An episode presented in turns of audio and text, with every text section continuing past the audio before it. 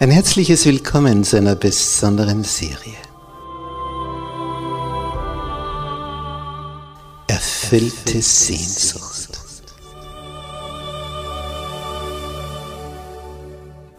Die Welt der Bibel.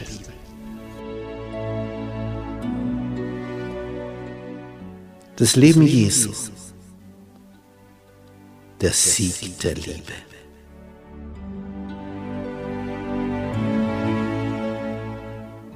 Der Sohn Gottes. Kommt aus dem Weltall, schlüpft hier in diesen menschlichen Körper, ja sogar im Embryonalzustand und zeigt hier dreieinhalb Jahre, was das Wesen des himmlischen Vaters ist. Es ist faszinierend, diesem Heiland nachzuspüren wie der denkt, wie der fühlt, wie der handelt, wie er verblüfft, wie er verärgert, wie er begeistert, wie er Menschenherzen froh macht. Ich freue mich, wenn du mit dabei bist, auf den Spuren des Sohnes Gottes.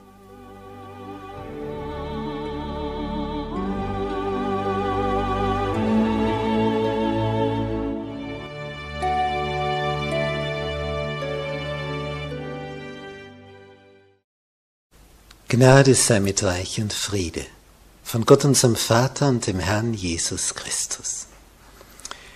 In unserer Serie Das Leben Jesu betrachten wir heute der Aussätzige und der Gichtbrüchige.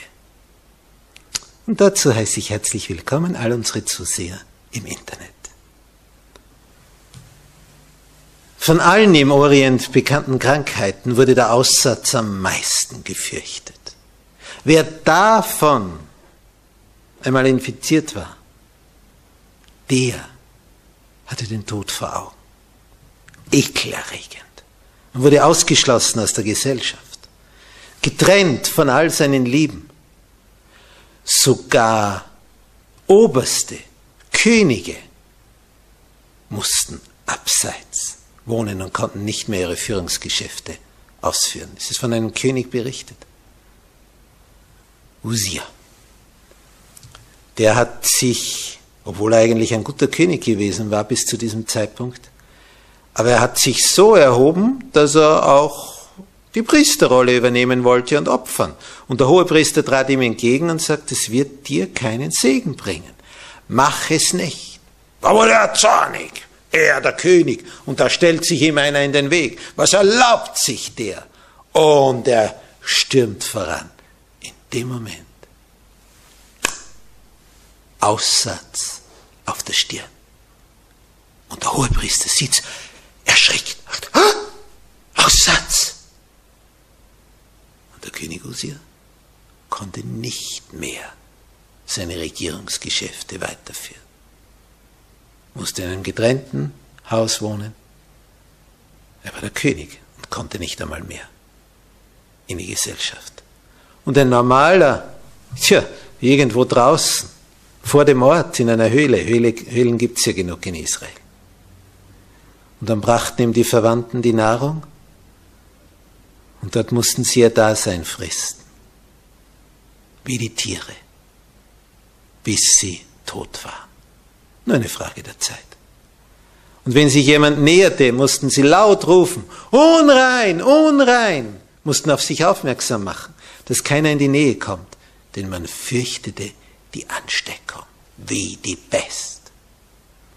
Also wenn einmal jemand von Aussatz betroffen war, dann kam noch dazu, und das war doppelt schlimm, dass die Lehre der Rabbiner gesagt hat, oh, oh, oh, wenn du aussätzig bist, das ist eine Strafe von oben.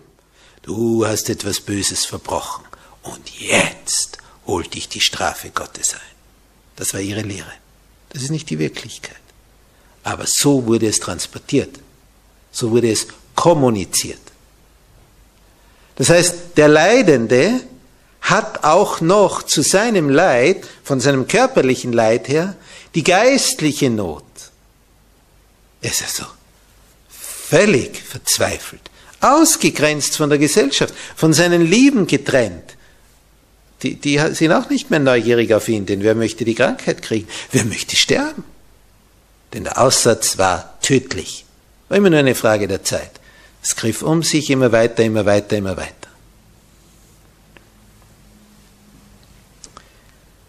Und wer verdächtig war, unter dieser Krankheit zu leiden, der musste sich den Priestern zeigen. Die haben ihn untersucht, seine Haut. Die hatten den Fall zu entscheiden. Und wenn die sagen, Aussatz, Priester waren die Sanitätspolizei, dann war es soweit. Kannst du dir vorstellen, mit welchen Gefühlen, wenn sich da so Anzeichen auf deiner Haut zeigten, du dahin gingst? Was wird jetzt gesagt? Sagen die, na, warten wir noch einen Monat, dann kommst du wieder? Ob sich's noch deutlicher zeigt oder die dich sofort in die Wüste schicken. Das war etwas. Also davor hat man sich gefürchtet und man sah es als Gottesgericht. Es ist in Wirklichkeit nicht so. Aber so wurde es gesagt und so wurde es geglaubt. Und jeder dachte so zur Zeit Jesu. Nun, Wer also verpflichtet war, diesen Fluch seiner Krankheit zu tragen, das war ein bedauernswertes Geschöpf. Nun, in der Gegend, wo Jesus wirkte, in Galiläa, hier von Kapernaum, der Umkreis, na, da gab es Aussätzige. Ohne Ende. Ganz, ganz viele. Man hat ja mal gehört, es gibt so eine Geschichte im Alten Testament, zur Zeit des Propheten Elisa. Da wird Folgendes berichtet. Ein Mädchen wurde aus Israel verschleppt bei einem der Raubzüge der Aramäer des Königs von Syrien. Und weil das so ein außergewöhnliches Mädchen war, kam sie nicht in irgendeine Familie, sondern in die Familie des Generals der syrischen Armee als Dienerin. Und nun war sie also in einem feinen Haus, hatte eine Herrin, deren Mann der höchste der Armee war, Armeechef der sah den König täglich. Der war also berühmt, geehrt, ein Armeechef im Orient vor 2000, 3000 Jahren. Also mehr kannst du nicht mehr werden, höchstens noch König. Also das war für den König die größte Stütze. Denn mit einer Armee, da bist du wer. Und natürlich der Finanzminister, der ist auch wichtig. Das waren so seine zwei Stützen. Das Finanzielle und die Armee. Gibt Kraft, Stärke. Und er sucht sich natürlich einen Mann aus, der ein tüchtiger Stratege ist und der führen kann. Eine Armee, diese Burschen, die musst du in der Hand haben. Sonst machen die, was sie wollen. Da braucht es Zucht, Disziplin, eine Autorität.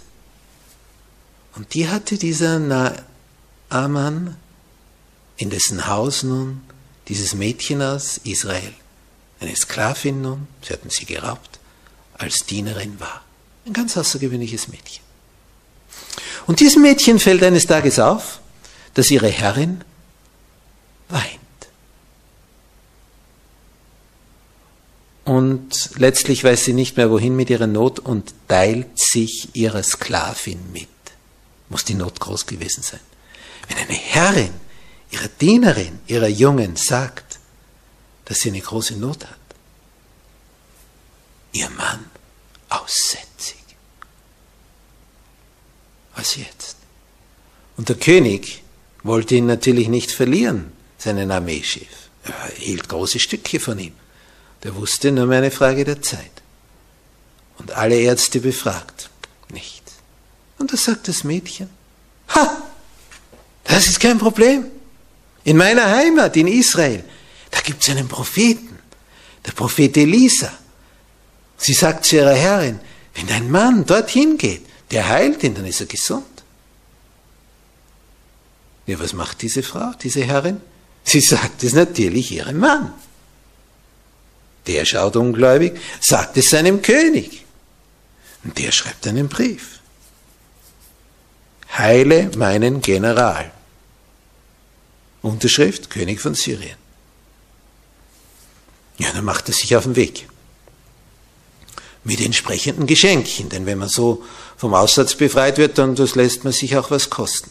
Und eine Menge Soldaten mit ihm, damit ihm nichts passiert, dass er da geschützt ist, und hoch zu Ross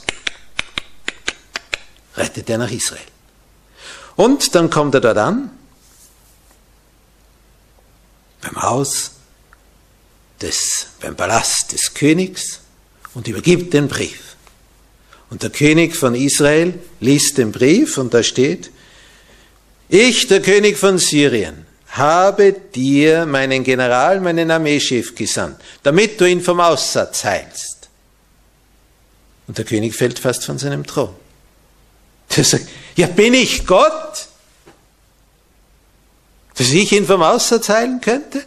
Merkt ihr, wie der Streit sucht? Ich kann es nicht erfüllen und dann greift er uns wieder an. Und dann sagt einer seiner Ratgeber, der König entsetze sich nicht. Nur mal ruhig, komm wieder runter mit deiner Körpertemperatur.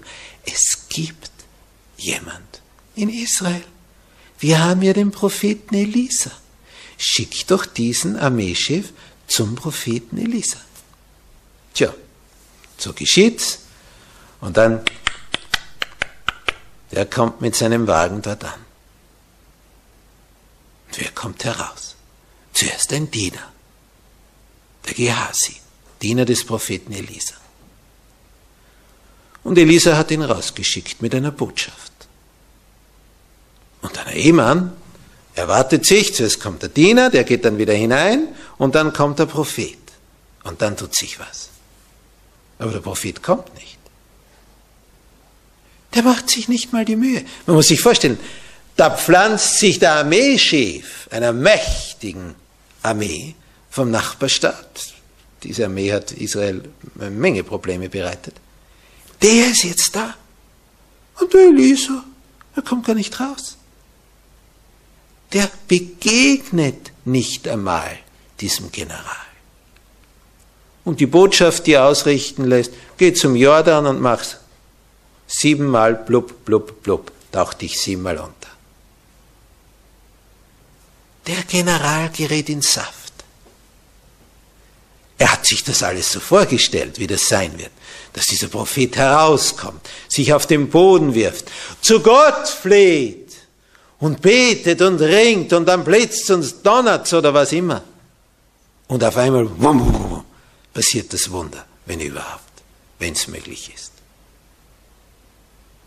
Nichts dergleichen. Geh zum Jordan, wasch dich dort, bade dich dort. Und er wird so zornig. Er sagt, ja, meint ihr, wir haben zu Hause keine Flüsse? Da müssen wir doch nicht diese lange Reise nach Israel machen, zu den schlammigen Fluten des Jordan. Wir haben viel schönere, klarere, reinere Gebirgsflüsse als hier dieser Jordan. Und er wendet und die Staubwolke sieht man nur mehr.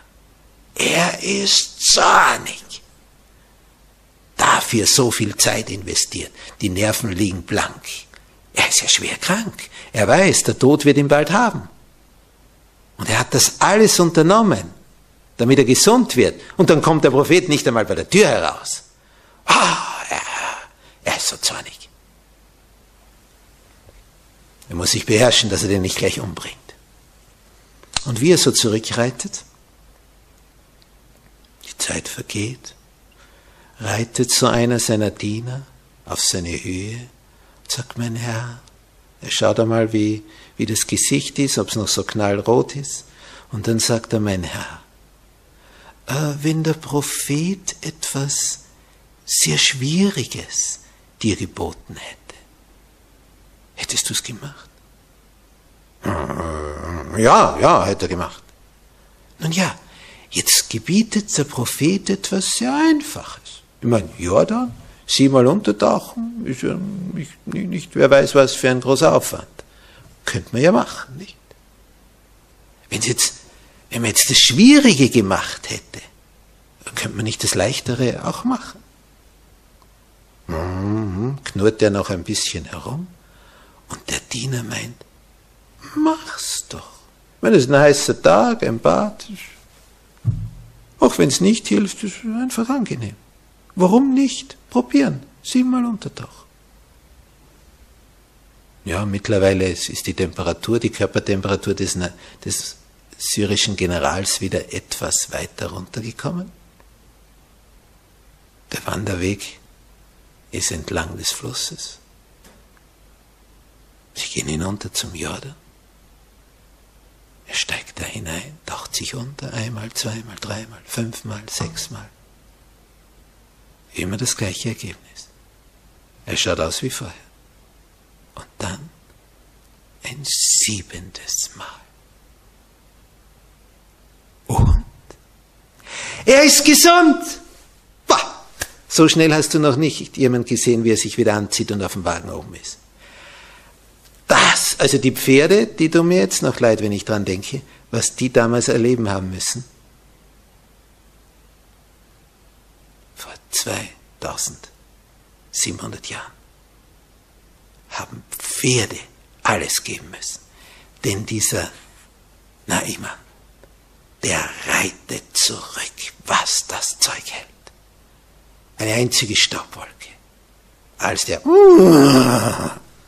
wieder vor dem Haus des Propheten bremst. Jetzt kommt der Prophet heraus.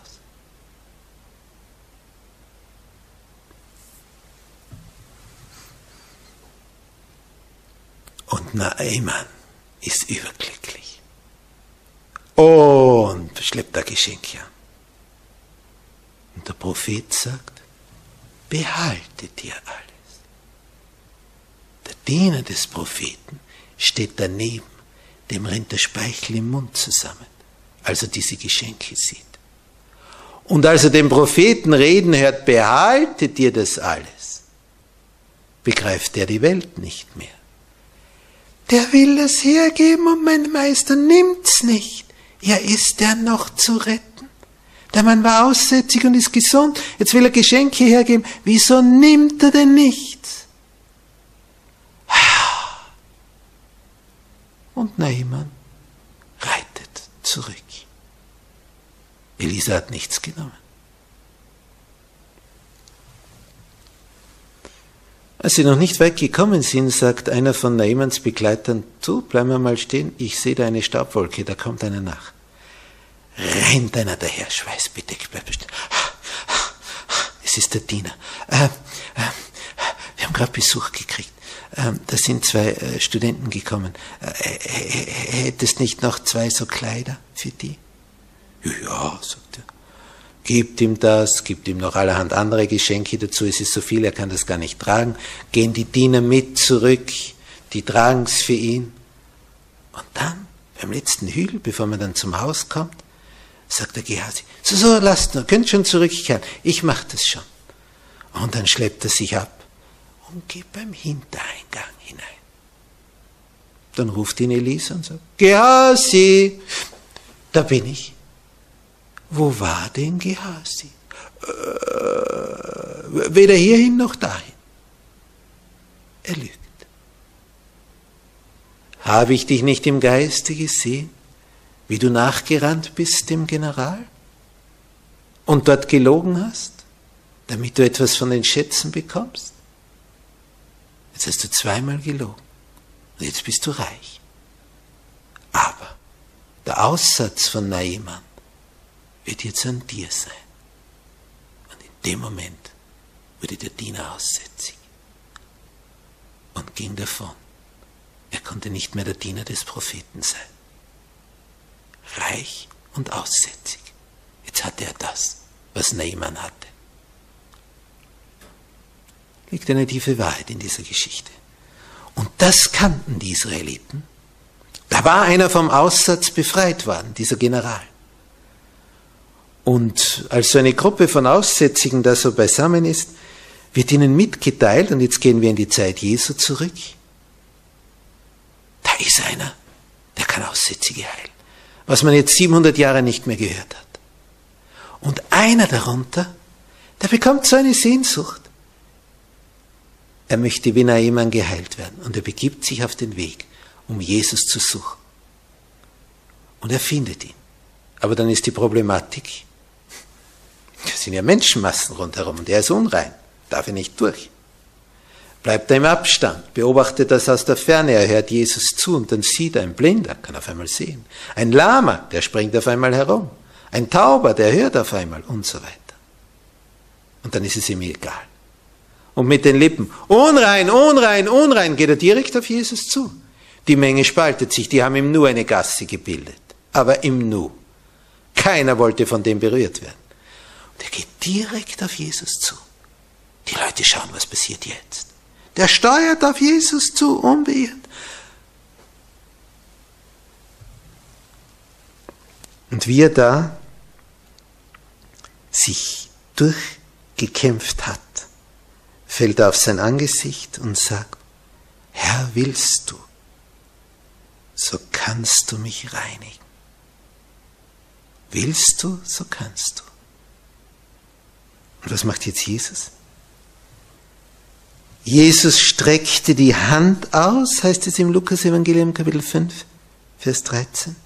Berührt ihn, den Aussätzigen, berührt er. Die Leute halten den Atem an. Jesus berührt einen Aussätzigen.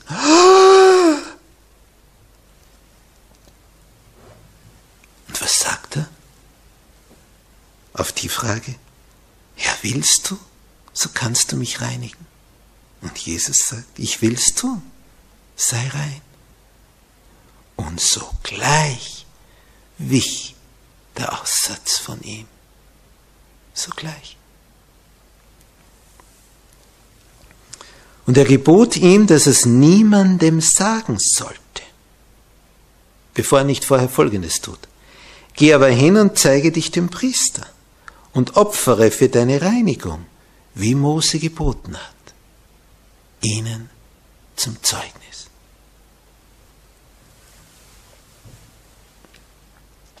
Auftrag, geh zu diesen Priestern, die vorher gesagt haben, du bist unrein.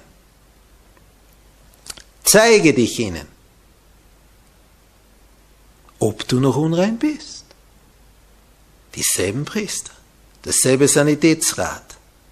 Geh dorthin zum Tempel, zeig dich ihnen und vorher sag nichts.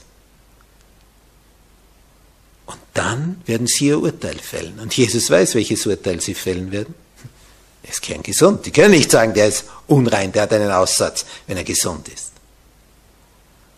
Und dann kommen sie zum Nachdenken.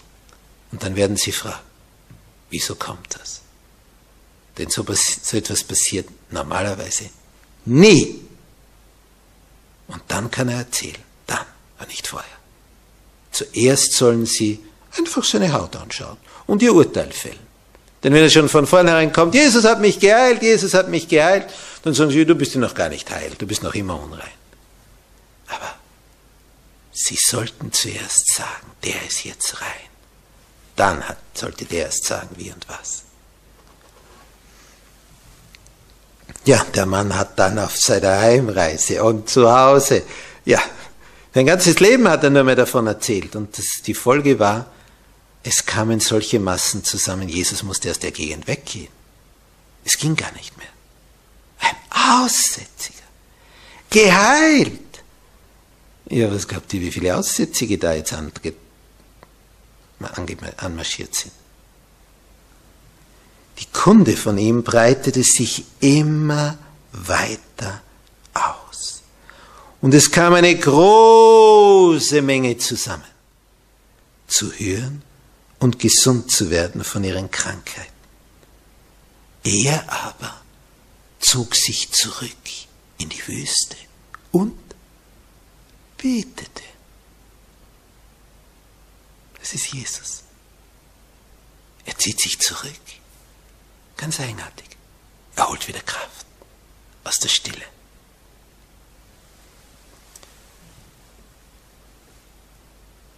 Die folgende Geschichte, die hier berichtet ist, hat sich in Kapernaum zugetragen. Unser Thema ist ja der Aussätzige und der Gichtbrüchige. Jetzt kommt dieses zweite Thema herein. Da war ein Mann, hat durch einen miesen Lebenswandel seine körperlichen Reserven völlig aufgebraucht. Und nun ging es zu Ende. Der Tod nahte. Er spürte es. Jetzt ist es dann bald aus. Und als der nun so in seinem Zustand des Sterbens ist, genauso wenig Hoffnung auf Gesundung wie der Aussätzige. Der Aussatz ist ja ein Bild für die Sünde. Du kannst dich nicht selber davon heilen. Es kann nur Jesus. Und dieser gichtbrüchige, lahme, der einen verwelkten Körper nun hatte und wusste, jetzt ist dann aus, der hörte auch von Jesus. Die Freunde haben ihm von Jesus berichtet. Die Freunde haben ihn ermutigt zu glauben. Und die Freunde haben gesagt, wir bringen dich dorthin, wenn du willst. Versuch's doch. Wir tragen dich dorthin. Ihn hat aber gar nicht so sehr das Körperliche gequält als die Last seiner Sünden. Denn er wusste, mein Körper sieht jetzt so aus, weil ich so schwer gesündigt habe. Und das hat ihm noch viel mehr Sorgen bereitet, die seelische Not. Aber als die Freunde so begeistert von Jesus erzählen, sagt er, okay, bitte tragt mich dorthin, wo er ist. Und wo war Jesus? Ja, wo war er immer? In Kapernaum, im Haus von Petrus. Und da kamen sie mit ihren Kranken. So, und die vier schleppen ihn an. Einen Mann zu tragen, das ist schon eine Arbeit in der Hitze. Und als sie da ankommen, schweißbedeckt, Menschenmassen. Ja, einfach kein Durchkommen zu Jesus. Sie probieren es von der Seite, von der, von der. Massen über Massen. Und Jesus ist drinnen im Haus. Was willst du da tun? Da waren die Pharisäer drinnen, die Schriftgelehrten. Die haben Jesus beobachtet, was sagt er, was tut er, die lauerten. Und als jetzt die vier Freunde mit dem Lahmen da nicht durchkommen, sagt er, hebt mich auf das Dach hinauf und lasst mich von oben hinunter. Und die steigen aufs Dach nun, die Häuser damals in Israel, die waren also nicht wie Häuser, wie wir sie haben, mit Betondecken und so, sondern da hat man einfach ein paar Stangen drüber gelegt und über diese Stangen hat man wieder was drüber gebreitet und das konnte man also blitzschnell abdecken.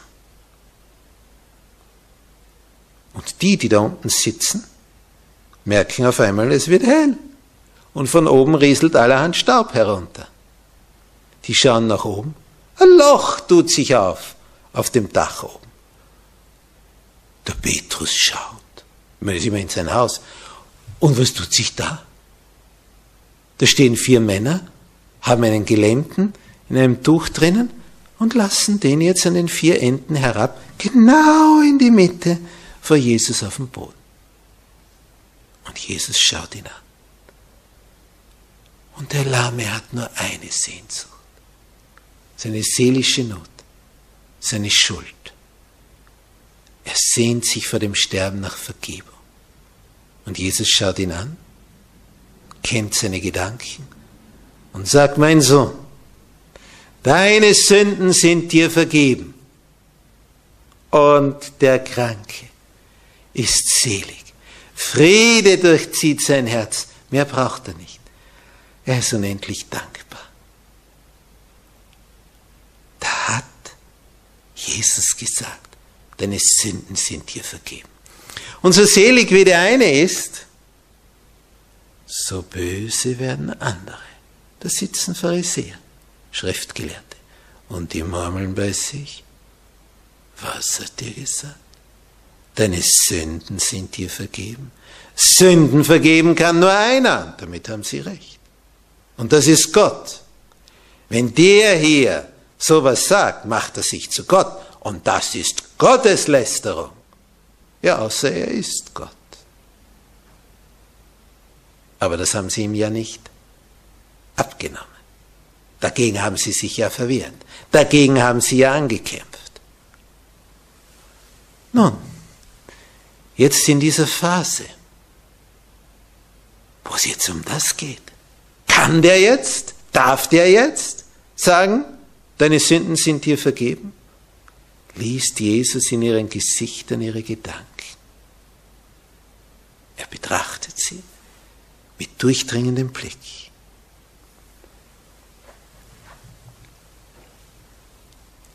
Es heißt im Lukas-Evangelium Kapitel 5, nachdem Jesus gesagt hat, Mensch, deine Sünden sind dir vergeben. Und die, und die Schriftgelehrten und Pharisäer fingen an zu überlegen und sprachen, wer ist der, dass er Gotteslästerungen redet? Wer kann Sünden vergeben als allein Gott? Als aber Jesus ihre Gedanken merkte, antwortete er und sprach zu ihnen, was denkt ihr in euren Herzen? Was ist leichter zu sagen? Dir sind deine Sünden vergeben? Oder zu sagen, steh auf, nimm deine Matte und geh? Die Sündenvergebung kannst du rein äußerlich nicht überprüfen, höchstens am seligen Gesicht dessen, dem vergeben worden ist. Aber sonst, was siehst du sonst? Das spielt sich ja da drinnen ab. Aber zu sagen, steh auf zu einem Gelähmten, wo jeder sieht, der ist ja hinüber. Und dann, steh auf, nimm deine Matte und geh. Wenn der das kann, ja, dann kann der auch Sünden vergeben. Und darum sagt Jesus, damit ihr aber wisst, damit ihr es wisst, damit ihr aber wisst, dass der Menschensohn Vollmacht hat, auf Erden Sünden zu vergeben, sprach er zu dem Gelähmten. Ich sage dir, steh auf, nimm dein Bett und geh. Und was passiert jetzt? Jetzt wird's still. Und sogleich stand er auf vor ihren Augen nahm die Matte, auf der er gelegen hatte, und ging heim. Und pries Gott. Die vier am Dach oben sind arbeitslos geworden. Der kann jetzt alleine gehen. Sie müssen ihn nicht mehr tragen. Ja, die haben gejubelt, als die zu Hause ankamen. Kannst dir das vorstellen? Geht als weiter weg. Die Sünden sind ihm vergeben und körperlich ist er geheilt. Doppelpack.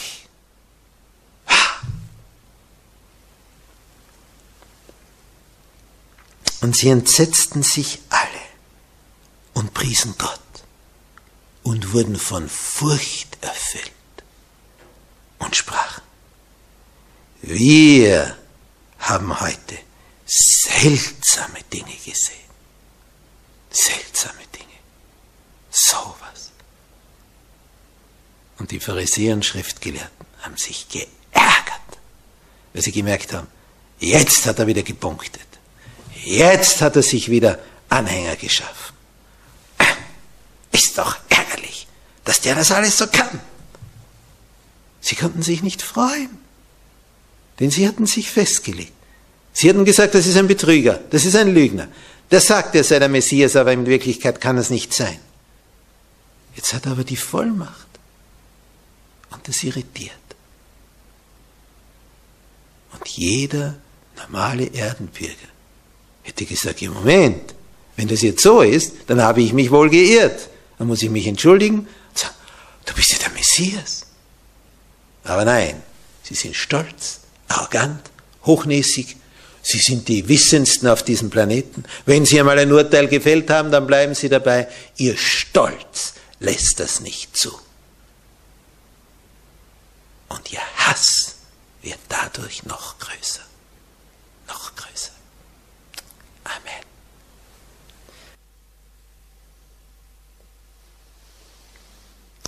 Unser allmächtiger Vater im Himmel, du hast durch deinen Sohn einen Aussätzigen berührt, den niemand anzugreifen wagte. Und du hast ihn geheilt. Einfach so. Von einer Sekunde zur anderen. Oh, wie bist du groß. Wie bist du groß. Und du hast einen Lahmen zu neuem Leben erweckt. Und die Sünden hast du ihm auch vergeben. Wie bist du groß. Das vermagst nur du. Ist das schön?